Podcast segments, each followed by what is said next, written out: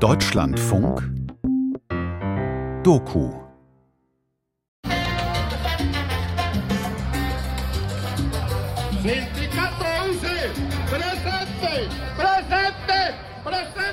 Kolumbien. Ein Jahr nach dem Wahlsieg von Präsident Gustavo Petro. Der Triumph von Gustavo Petro und Francia Marquez ist das Ergebnis der Kämpfe eines ganzen Volkes, aller gesellschaftlichen Kräfte, der Künstler, Jugendlichen, Rentner, Indigenen und Bauern. Zum ersten Mal in seiner Geschichte hat das südamerikanische Land eine linksgerichtete Regierung. Wir dürfen das nicht länger hinnehmen. Die Diktatur von Pedro muss beendet werden. Wir dürfen nicht tolerieren, dass ein Guerillero unser Land zerstört. Das ist eine Regierung aus Kriminellen für Kriminelle. Sie hat uns Bürgern den totalen Krieg erklärt, aber dem organisierten Verbrechen macht sie Geschenke.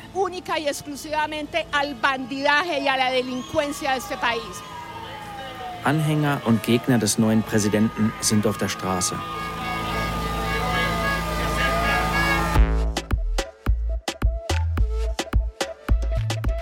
Vier alte Freunde und der Krieg. Kolumbiens gespaltene Gesellschaft. Ein Feature von Raul Zelig.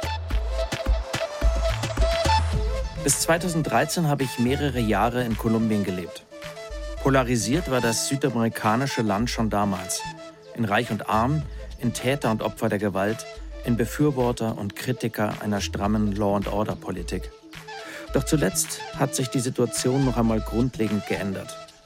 Während der Corona-Pandemie 2021 kam es zu einem Armutsaufstand, den die damalige Regierung blutig niederschlagen ließ.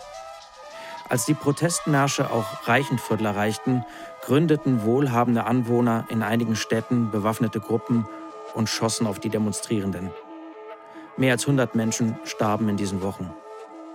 Ein Jahr später gewann mit Gustavo Petro erstmals ein Politiker der Linken die Wahlen. Die aus ärmsten Verhältnissen stammende Afrokolumbianerin Francia Marquez wurde Vizepräsidentin. Se trata es geht darum, dass das Gesundheitssystem allen die gleichen Lebensperspektiven bietet. Denjenigen, die Geld haben, genauso wie denen, die arm sind. Es kann nicht sein, dass der Zugang zur Gesundheit vom Markt geregelt wird. Denn was ist dann mit dem Recht auf Leben?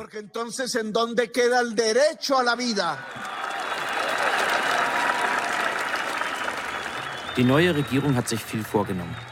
Gesundheits- und Rentensystem sollen wieder in die öffentliche Hand überführt werden. Eine Landreform soll für eine Umverteilung des Bodens sorgen, der Regenwald vor wirtschaftlicher Ausbeutung geschützt werden. Mit neuen Friedensverhandlungen will man den seit Jahrzehnten schwelenden bewaffneten Konflikt endlich beenden. Denn auch der historische Friedensschluss zwischen der Regierung und der FARC-Guerilla 2016 hat der Gewalt kein Ende bereitet. Und in den ersten Monaten lief es auch nicht schlecht für die Regierung Petro. Mit großem Geschick brachte sie eine moderate Anhebung der Vermögens- und Unternehmenssteuern durchs Parlament. Doch schon an der zweiten großen Reform, dem Ausbau des öffentlichen Gesundheitswesens, entzündete sich heftiger Widerstand. Für viele Investoren ist das weitgehend privatisierte Gesundheitswesen einfach ein zu lukratives Geschäft. Das Land steht vor einer Zerreißprobe. Ich bin in Kolumbien, um zu verstehen, wo das Land steht, nach mehr als einem Jahr Gustavo Petro. Denn selbst in meinem Freundeskreis gehen die Meinungen weit auseinander. Die Regierung, das ist eine Gruppe von Verbrechern. Der Präsident ist ein Egozentriker. Und was seine Vizepräsidentin angeht, mir ist egal, ob sie weiß, schwarz, blau oder indigen ist. Mein Freund Juan Carlos Moreno, Transportunternehmer. Wir sind in Medellin, der zweitgrößten Stadt des Landes. Stehen in der Küche seiner Apartmentwohnung.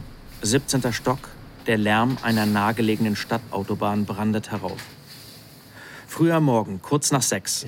Maru Hernandez, Juans Lebensgefährtin, füllt Kaffee aus einer Vakuumverpackung in eine Dose um. Hier ist die Straße blockiert, an zwei Punkten. Na toll, Raoul. Du erlebst gleich einen Taxifahrerstreik. Eigentlich sollte Juan mir an diesem Tag seine Spedition zeigen. Doch gerade finden wieder einmal landesweite Proteste der Taxifahrer statt. Sie haben Straßenblockaden errichtet, um gegen hohe Benzinkosten zu protestieren. Alles dicht. Da hinten könnten wir lang. Der Hinweg sollte kein Problem sein. Schwierig wird die Rückfahrt. Gelassen wischt der Freund mit dem Finger über sein Smartphone. Er ist Vorstandsmitglied im Verband der Transportunternehmer, der Asociación de Transportistas de Carga, ATC, und besitzt 20 eigene Lkw. Transportstreiks erschrecken ihn nicht. Er hat in seinem Leben selbst schon einige organisiert.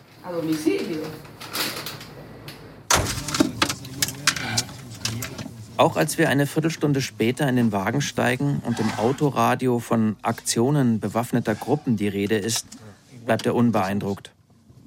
Als Transportunternehmer ist er einiges gewohnt. Schlammlawinen, schlechte Straßen, unberechenbares Wetter, Überfälle und natürlich den bewaffneten Konflikt. Pues el tema es muy complicado. Ya no solo competir contra el otro que tiene un negocio igual al tuyo. Das ist ein kompliziertes Thema. Für uns geht es ja nicht nur darum, dass wir mit anderen Unternehmen um Aufträge konkurrieren. Wir haben es außerdem mit illegalen Gruppen zu tun, die uns erpressen. Bewaffnete, die Geld von dir wollen, damit sie dich in Ruhe lassen. Oft sind sie mit den Schutzgeldzahlungen nicht zufrieden und machen dir trotzdem den LKW kaputt oder klauen dir deine Waren. La gran mayoría de los negocios en Colombia le ha tocado. Die große Mehrheit von uns hat irgendwann einmal Lösegeld wegen einer Entführung oder Schutzgeld bezahlen müssen. Manche Leute sagen, wir würden diese Gruppen unterstützen. Aber das ist Unsinn. Wenn dir jemand eine Waffe an den Kopf hält oder einen LKW entführt, dann musst du zahlen. Sonst kannst du das Geschäft gleich aufgeben.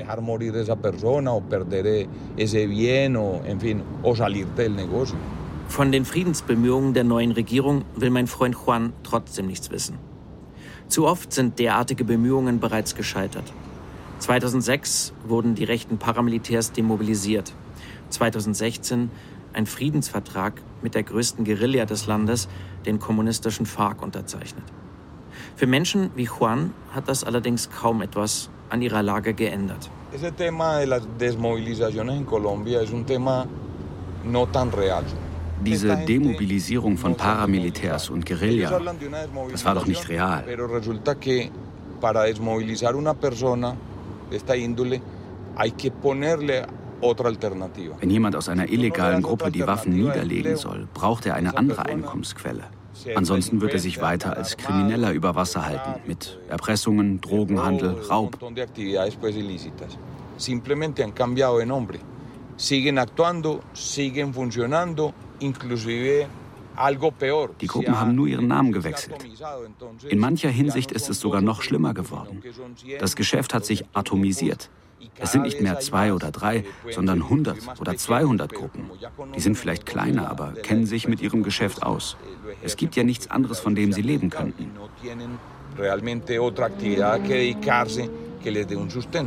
Seit mehr als 70 Jahren wird Kolumbien durch einen bewaffneten Konflikt erschüttert. Mehr als 9 Millionen Kolumbianer wurden in dieser Zeit Opfer der Gewalt, wurden vertrieben, misshandelt, entführt, bombardiert oder ermordet. Routiniert manövriert uns Juan an den Straßenblockaden der Taxifahrer vorbei. Mir geht weiter durch den Kopf, was er gesagt hat, dass Gewalt in Kolumbien ein Geschäftsmodell ist. Einen Aspekt hat er dabei allerdings ausgeklammert, dass nämlich nicht nur Banden und Drogenkartelle sich ihren Reichtum zusammenrauben. Auch große Teile der Oberschicht haben das über die Jahrhunderte hinweg getan. Als europäische Kolonialisten nach der Eroberung Amerikas als Unternehmer während der Bürgerkriege des 19. und 20. Jahrhunderts. Und seit 1980 haben reiche Viehzüchter und Plantagenbesitzer mit Hilfe paramilitärischer Milizen erneut Millionen Kleinbauern vertrieben und sich ihr Land angeeignet. Juans Familie gehört jedoch nicht zu dieser Oberschicht.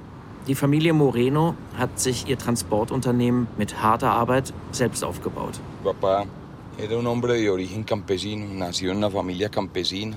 Mein Vater kam aus einer Bauernfamilie, hat auf dem Feld gearbeitet, sich um die Milchkühe meines Großvaters gekümmert.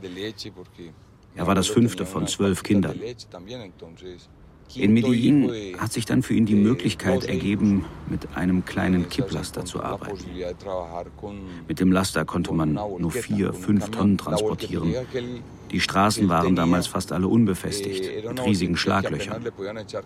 Deshalb hatte mein Vater immer einen Helfer dabei, falls der LKW unterwegs entladen werden musste. Wenn sie irgendwo liegen blieben, haben sie die Fracht mit der Hand ab und wieder aufgeladen. Auf einer einzigen Fahrt mussten sie das manchmal drei, vier, fünf Mal machen.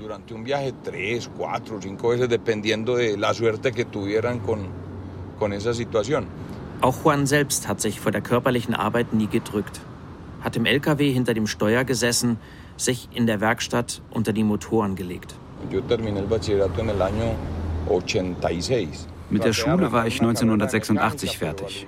Ich habe mal ein Maschinenbaustudium angefangen, aber da habe ich mich nicht richtig reingehängt. Stattdessen habe ich bei meinem Vater gearbeitet und 1996 haben wir dann die Firma gegründet. Ich habe die Maschinen repariert, die LKW in der Werkstatt auseinandergeschraubt. Ich habe Touren übernommen, wenn ein Fahrer krank geworden ist. Habe alles gemacht, was anfiel, um das Geschäft am Laufen zu halten no estaba solo dedicado, digamos, a, a manejar vehículos, sino que eh, hacía de todo. Aus Juans Sicht ist die Politik der neuen Regierung ein Angriff auf die Fleißigen. Was er sich aufgebaut hat, wird er so leicht nicht wieder hergeben.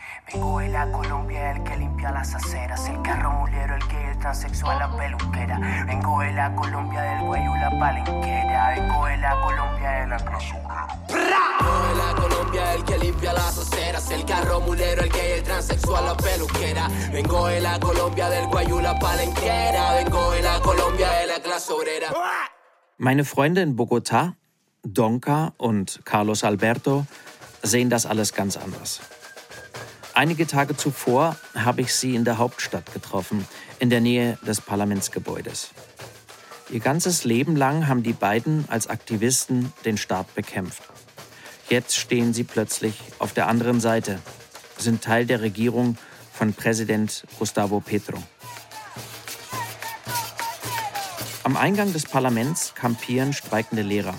Sie befürchten, dass Lobbyverbände die geplante Gesundheitsreform zu Fall bringen könnten und wollen den Präsidenten an die im Wahlkampf gemachten Versprechen erinnern. Die Lage ist komplex, aber meine Bogotaner Freunde sind zuversichtlich.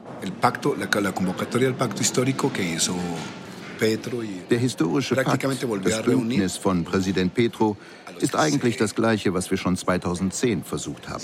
Es sind dieselben Parteien, die sich seit 20 Jahren um ein Bündnis der gesamten Linken bemühen.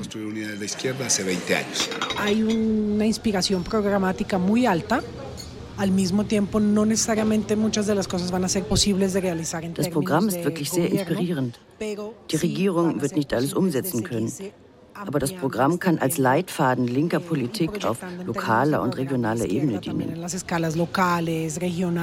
Wie die Verbindung zwischen diesen Ebenen aussehen kann, ist noch nicht so klar. Da sehe ich unsere Aufgabe. Wir können eine Brücke sein, auch um neue Leute für das Projekt zu gewinnen und zu Vermittlern werden zwischen verschiedenen Traditionen der Linken. Carlos Alberto Benavides und Donka Atanasova habe ich etwa zur selben Zeit kennengelernt wie die Familie Moreno, um die Jahrtausendwende. Carlos ist heute Abgeordneter der Regierungspartei Pacto Histórico im Senat der oberen Parlamentskammer. Donka kandidiert für die Stadtregierung von Bogotá.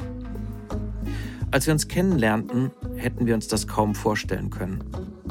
Die Freunde gehörten damals zu einer radikalen Studentenorganisation und hatten sich ganz der Basisarbeit verschrieben kochten für bedürftige Studierende auf dem Unicampus, bereiteten Jugendliche aus den armen Vierteln auf die Zulassungsprüfung vor und setzten dabei ihr Leben aufs Spiel. Denn Paramilitärs ermordeten in jenen Jahren, gedeckt von der damaligen Regierung unter Präsident Alvaro Uribe, Tausende von Oppositionellen. Doch dann wurde Gustavo Petro, der heutige Präsident, 2011 zum Bürgermeister von Bogotá gewählt und nahm Donka die in Bulgarien geborene, in Kolumbien aufgewachsene Studentenführerin unter Vertrag. Donker arbeitete eine Weile in Bildungsprogrammen und wurde schließlich so etwas wie die Polizeichefin von Bogotá. Noch ein Jahrzehnt später kommt ihr die Geschichte seltsam vor.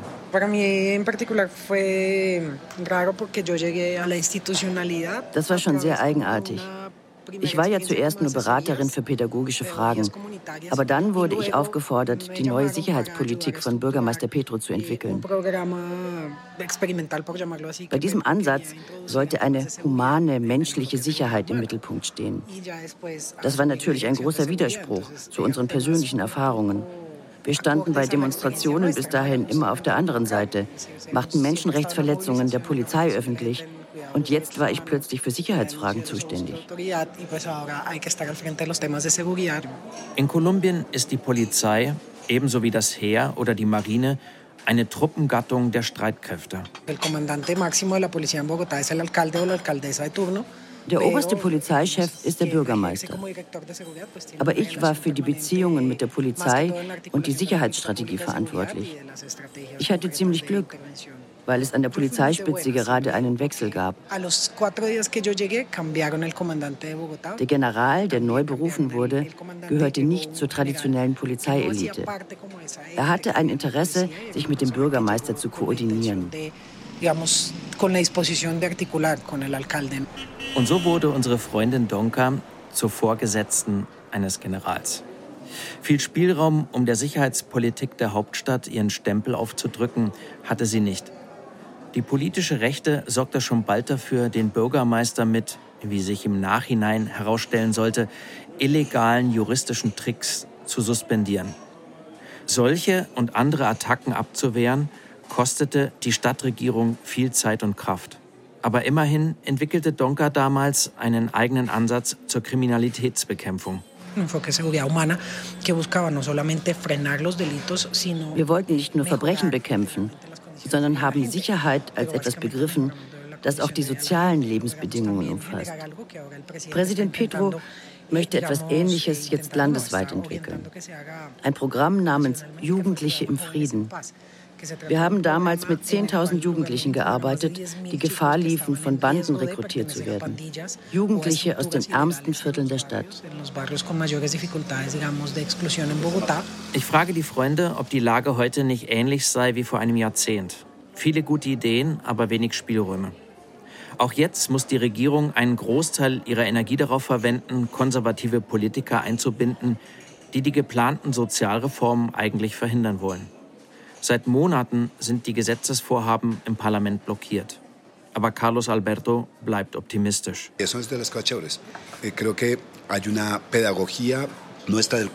das ist doch das Interessante an der Situation. Wir setzen auf eine Pädagogik des Konsens. Wir bauen eine Allianz, die sich nicht in erster Linie an der Linken orientiert, sondern an inhaltlichen Projekten. Zentrale Bedeutung haben hier die Friedenspolitik, Arbeit und Produktion, dann der Bereich Energie und Klimawandel und die Aufwertung der Regionen. Wenn wir uns in diesen übergeordneten Zielen einig sind, können wir bei anderen Fragen zu Kompromissen kommen. Unseren möglichen Verbündeten sagen wir, erinnert ihr euch an die Verfassung von 1991? Unsere Reformen gehen nicht darüber hinaus. Lasst uns Kolumbien in einen sozialen Rechtsstaat verwandeln. Die 1991 verabschiedete Verfassung ist ja nicht links oder fortschrittlich. Es ist eine sozialliberale Verfassung. Es scheint, als lebten meine Freunde in Bogotá und Medellin in zwei völlig unterschiedlichen Realitäten. Dabei gibt es durchaus auch Gemeinsamkeiten. Wie Juan, der Transportunternehmer, stammt auch Carlos Alberto, der Anthropologe und Abgeordnete, aus einer Bauernfamilie.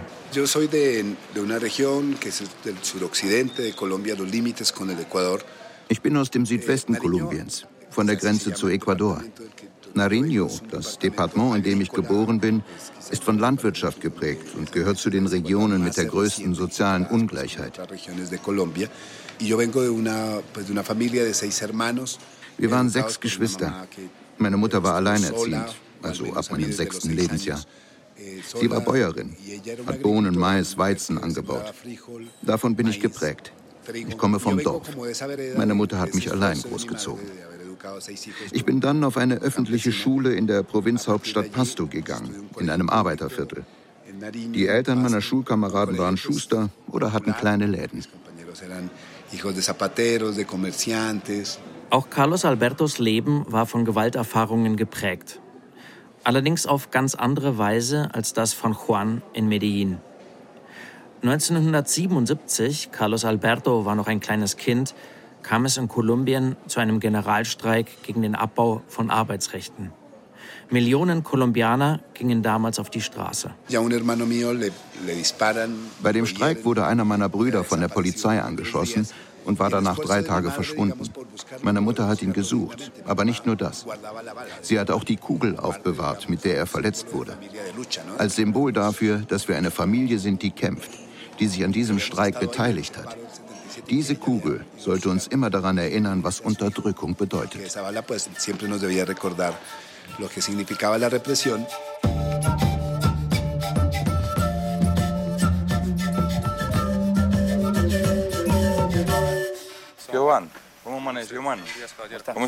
Zurück nach Medellin.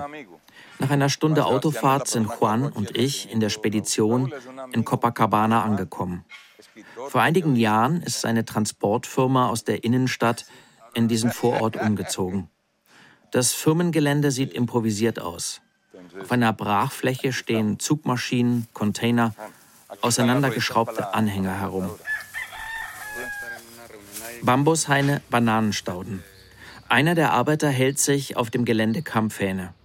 Man könnte meinen, die Spedition habe sich einen idyllischen Flecken am Stadtrand gesucht. In Wirklichkeit ist der Betrieb aus Kostengründen umgezogen. Auch in Kolumbien sind die Immobilienpreise in den Städten explodiert. Und was ist das? Wir stehen vor einem völlig verbogenen, mit Ketten behelfsmäßig aufgespannten Fahrgestell. Das ist das Chassis von einem verunglückten LKW. Kann man das reparieren? Na klar, ich kaufe gerade eine neue Fahrerkabine. Lkw-Fahrer können in Kolumbien kaum auf geregelte Arbeitszeiten hoffen. Oft sind sie wochenlang auf den Überlandstraßen unterwegs, schlafen auf einem Brett, das sie über Fahrer- und Beifahrersitz legen. Viele Pässe befinden sich auf über 3000 Metern, führen an lebensgefährlichen Felswänden entlang. Dem Fahrer ist glücklicherweise nicht viel passiert, aber aus Unachtsamkeit hat er sich fast umgebracht. Der Tank, die Fracht, alles kaputt. Was für ein Glück, dass er nicht gestorben ist. In mühseliger Handarbeit wird das Fahrzeug jetzt wieder zusammengeflickt. Als Unternehmer lehnt Juan das neue Arbeitsgesetz ab, das die Rechte der Beschäftigten besser schützen soll. Aber hat er nicht selbst gesagt, die Friedensprozesse der Vergangenheit seien stets daran gescheitert, dass man den Mitgliedern der bewaffneten Gruppen keine alternativen Einkommensmöglichkeiten eröffnet habe? Braucht es da nicht soziale Reformen? Das mit der Gleichheit ist doch sehr relativ.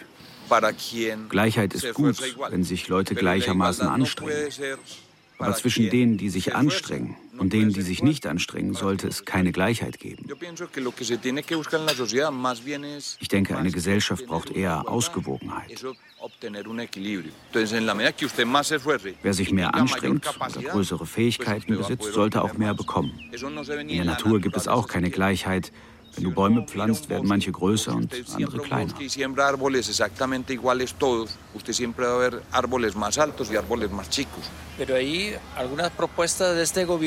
Und was ist mit der Landreform, die es den Kleinbauern ermöglichen soll, sich selbst etwas aufzubauen? Immerhin sind Grund und Boden in kaum einem Land der Welt so ungleich verteilt wie in Kolumbien. Dem reichsten einen Prozent der Landbesitzer gehören 81 Prozent des Bodens. Gustavo Petro will drei Millionen Hektar aufkaufen und an Binnenvertriebene verteilen. Es ist eines seiner zentralen Regierungsprojekte. Yo pienso que nada que se regale se agradece. De hecho, en el país durante muchos años se ha hecho eso. Ich glaube, dass Dinge, die man verschenkt, nicht wertgeschätzt werden. In Kolumbien ist das lange Zeit genau so gemacht worden. Man hat Land verschenkt. Aber die meisten, die Landtitel bekommen, verkaufen die Grundstücke danach schnell wieder. Wenn man jemandem helfen will, sollte man ihm nichts schenken. Man sollte ihm eine Tätigkeit geben, in der er sich entfalten kann.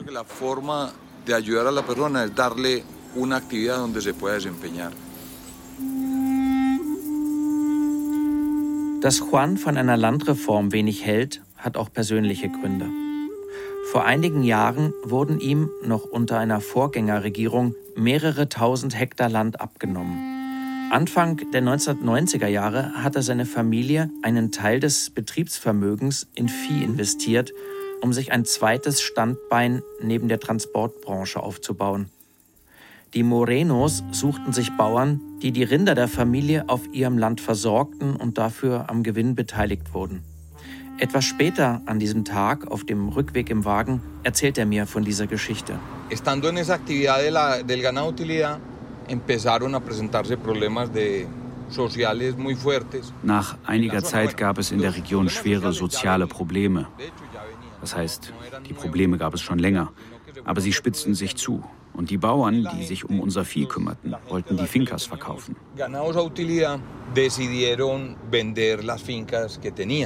Schwere soziale Probleme.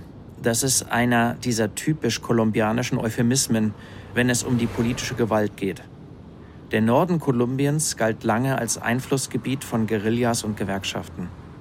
In den 1990er Jahren machte sich eine Allianz aus Armee, großen Agrarunternehmen und paramilitärischen Milizen daran, das Gebiet zurückzuerobern. Viele Kleinbauern wurden vertrieben. Juans Partner entschieden sich, ihr Land zu verkaufen. Im Kriegsgebiet war es ihnen zu gefährlich geworden. Wir haben versucht, sie zum Bleiben zu überreden. Wir wollten ihr Land ja nicht.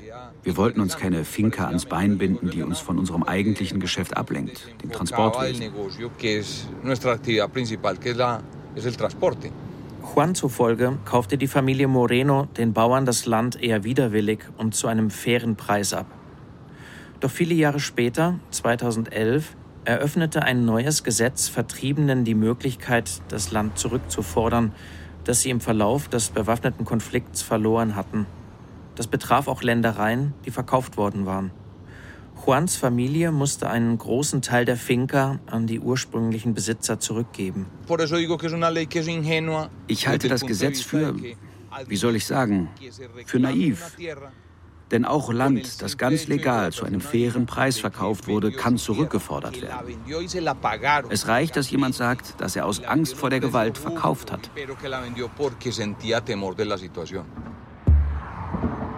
Mit den Paramilitärs, die die Bauern damals terrorisierten, will Juan nichts zu tun gehabt haben.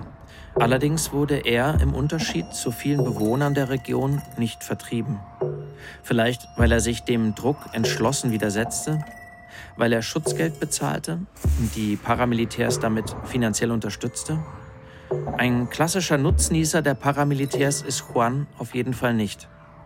Einer seiner Lkw wurde von einer paramilitärischen Miliz entführt, um ein Lösegeld zu erpressen. In den kommenden Wochen bin ich im Land unterwegs. In Cali treffe ich eine Frau, deren Sohn 2021 bei den Armutsprotesten während der Corona-Pandemie von der Polizei erschossen wurde. Sie verkauft gebrauchte Autoersatzteile. Auf dem Gehweg neben einer vielbefahrenen Straße hat sie eine Plastikplane ausgebreitet. Das ist ihr Geschäft. Hier bietet sie ihre Waren feil.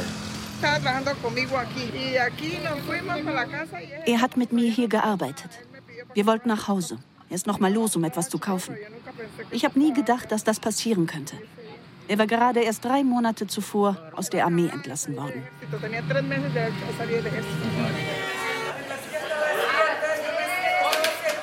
Einen Tag später bin ich auf einer Versammlung von Vertriebenen.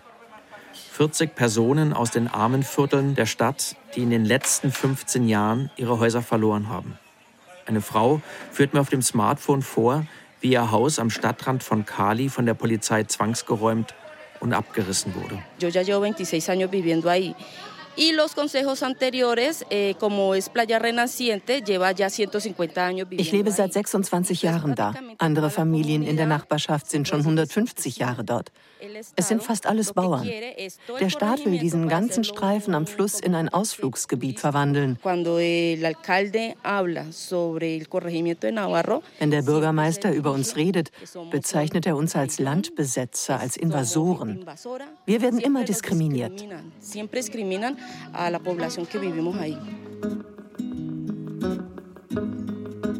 Seit ich 1988 das erste Mal in Kolumbien war, habe ich immer wieder Geschichten wie diese gehört. Die meisten einfachen Kolumbianer besitzen keine oder unzureichende Landtitel und geraten deshalb immer wieder in Konflikt mit den Institutionen. Mit der Regierung von Präsident Petro gibt es zum ersten Mal jemanden, der ihre Klagen ernst nimmt. Aber an ihrer Situation hat das nichts geändert. In den Medien hört man von solchen Problemen allerdings wenig.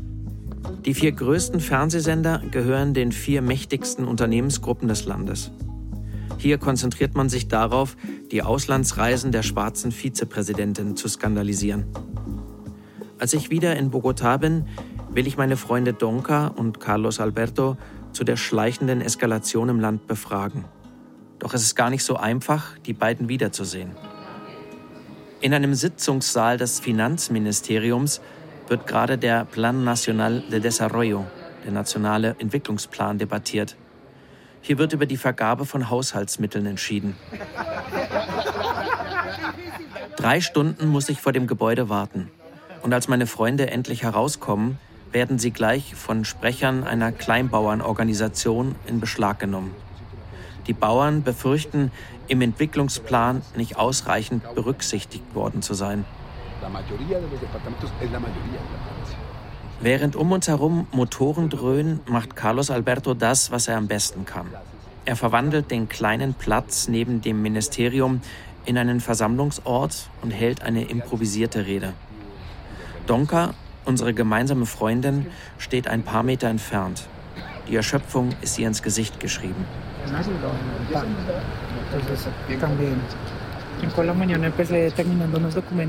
Ab 5 Uhr morgens habe ich ein paar Dokumente fertig gemacht, die wir für die Debatte heute brauchten. Dann hatte ich ein Arbeitsfrühstück mit Frauen, die bei den Regionalwahlen antreten wollen. Mittags um zwei bin ich hierher zum Plenum. Danach hatte ich ein Treffen mit Genossenschaftsverbänden.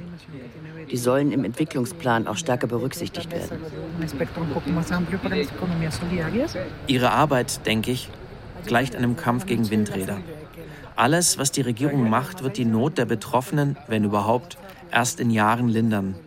Auf der einen Seite ist die Regierung mit der Enttäuschung ihrer Anhänger, auf der anderen mit dem entschlossenen Widerstand ihrer Gegner konfrontiert. Hast du dir das so vorgestellt? Ja, klar.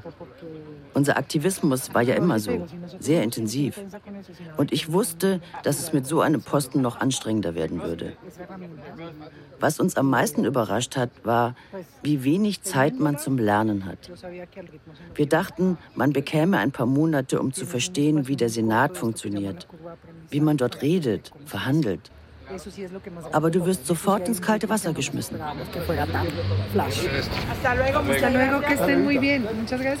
Endlich hat Carlos Alberto ein paar Minuten Zeit. Ich befrage ihn zu den regierungskritischen Demonstrationen im Land, den aggressiven Tönen der Opposition und der Medien. Macht er sich keine Sorgen? Ja, diese Aggressivität mag es geben. Eh, Aber der nationale Entwicklungsplan ist hier im Parlament gerade mit allen Parteien, mit dem gesamten politischen Spektrum debattiert worden. Und zwar in einem Klima des Dialogs den viele Abgeordnete der Opposition vermutlich so nicht erwartet haben. Mit den Reformen wird das genauso sein.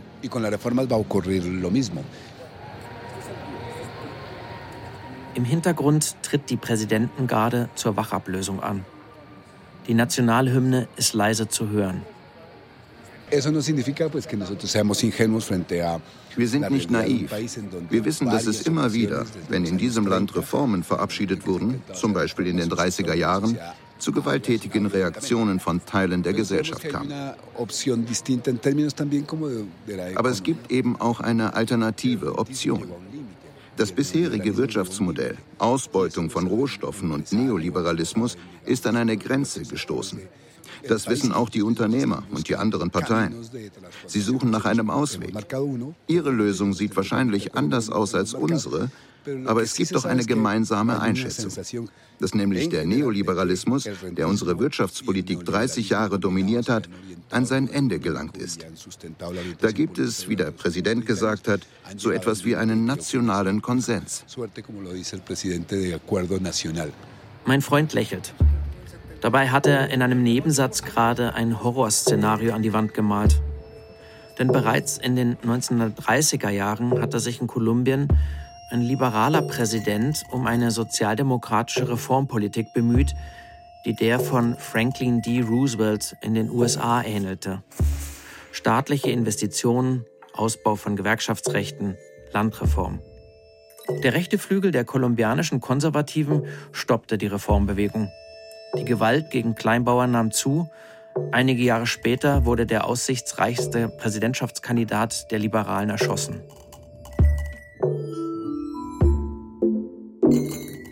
Soy de la Colombia de la piel curtida, donde lo único de pupi son las pupilas. La Colombia de mi familia y la tuya, que nuestra clase nos una. Hazme una bulla, ¿de dónde vienes? De la Colombia, el que limpia las aceras, el carro mulero, el que el transexual, la peluquera. Vengo de la Colombia del guayú, la palenquera. Vengo de la Colombia de la clase obrera. Die letzten Tage vor meiner Abreise verbringe ich erneut in Medellin.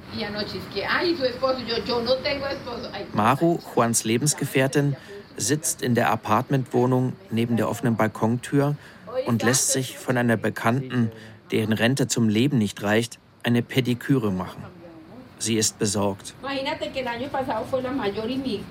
Im vergangenen Jahr sind so viele Kolumbianer ausgewandert wie noch nie.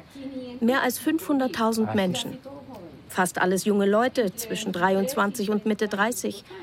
Das sind doch diejenigen, die arbeiten und produzieren. Von meinen vier Freunden ist Maru diejenige, deren Ansichten die Bevölkerungsmehrheit in Kolumbien wahrscheinlich am ehesten repräsentieren. Sie hält sich aus der Politik heraus. Eigentlich wünscht sie sich eine Regierung, die für mehr soziale Gleichheit sorgt. Aber sie hat die Hoffnung verloren, dass es damit je etwas werden könnte. Heute sieht sie vor allem die Probleme der eigenen Kinder. Es sei schwer geworden, sich mit dem eigenen Einkommen etwas aufzubauen. Ihre Tochter Anna, die Management studiert hat, steht morgens um 4.30 Uhr auf, um zur Arbeit zu fahren. Ihr Sohn Juan José, Jurist, ist seit einigen Monaten arbeitslos.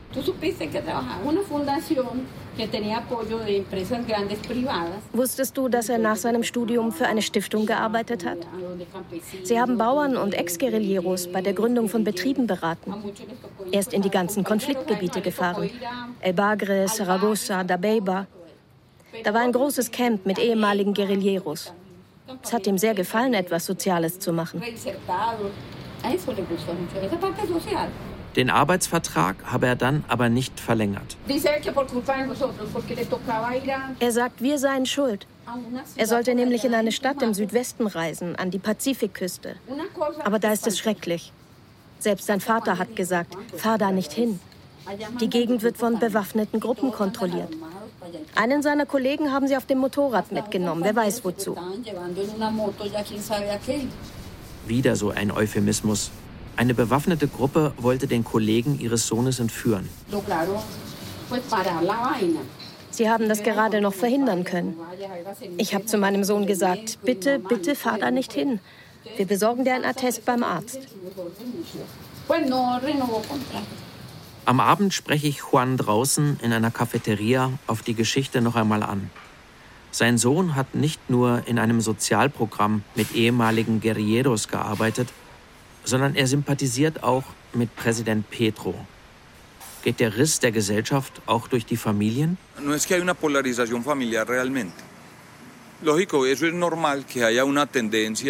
Das ist für mich keine Polarisierung. Es ist doch logisch, dass Jüngere die Dinge anders sehen. Ich bin in meinem Leben von allen möglichen bewaffneten Gruppen erpresst worden. Von linken, rechten und unpolitischen Kriminellen. Mein Sohn ist jung. Er hat das nicht erlebt. Leute wie er sind guten Glaubens, aber eben auch naiv. Sie erkennen die Verbrecher nicht. Zwischen ihm und mir gibt es unterschiedliche Einschätzungen, aber keine Polarisierung.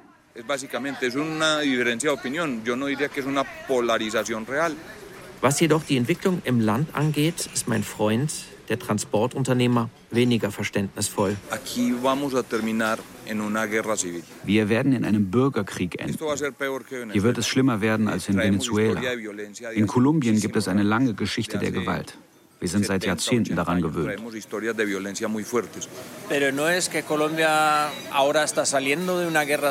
Aber Kolumbien hat doch mit dem Friedensabkommen 2016 gerade erst einen Bürgerkrieg beendet. Das war kein Krieg. Ein Krieg wird zwischen zwei Seiten ausgetragen.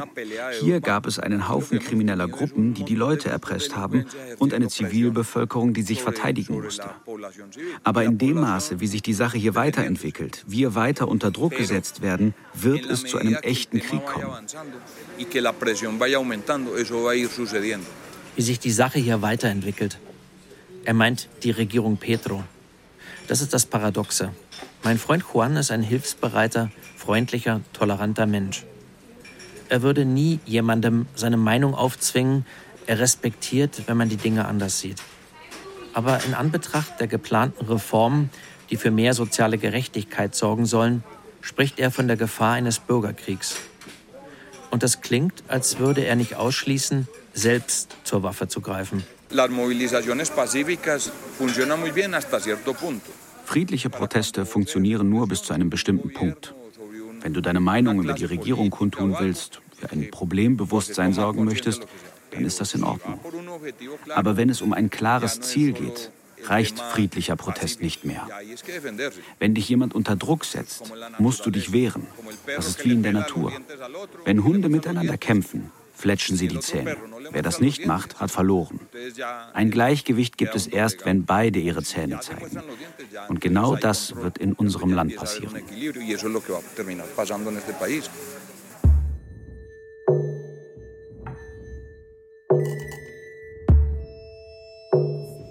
Am Ende, so denke ich, steht Kolumbien vor der Quadratur des Kreises.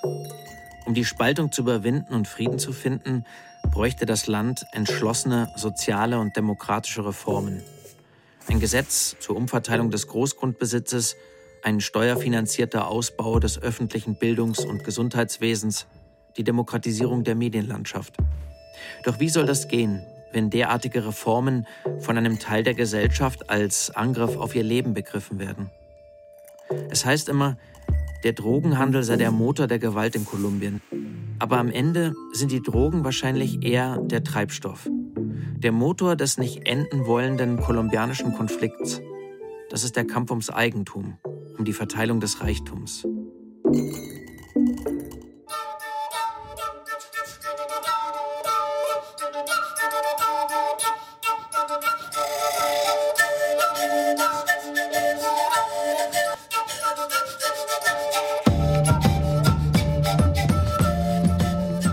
Alte Freunde und der Krieg.